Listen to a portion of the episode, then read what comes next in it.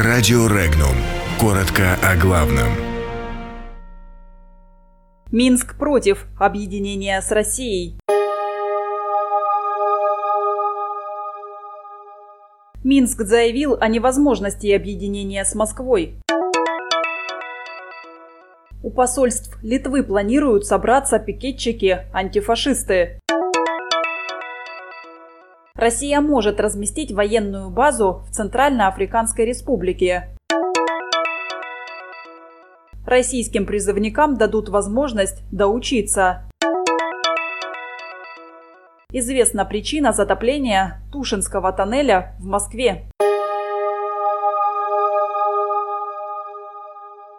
Вопрос об объединении России и Белоруссии в настоящее время на повестке дня не стоит. Такое заявление сделал президент Белоруссии Александр Лукашенко. По его словам, слишком много сегодня идет разговоров об объединении двух государств. Он назвал эти вопросы очень глупыми, притянутыми за уши. Лукашенко убежден, что на этот шаг не может пойти и сама Россия.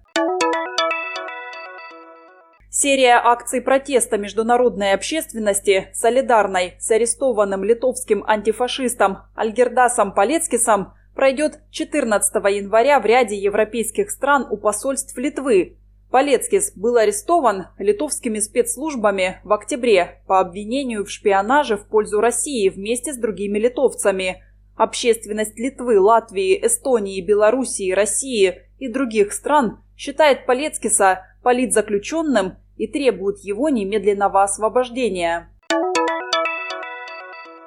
Министр обороны Центральноафриканской республики Мариноэль Кояра не исключила появление в стране российской военной базы. Такая возможность, по ее словам, предусмотрена межправительственным соглашением сторон о военном сотрудничестве, которое было заключено в августе 2018 года – После этого был создан военный центр, где российские инструкторы обучают местных солдат, однако военной базой его считать нельзя.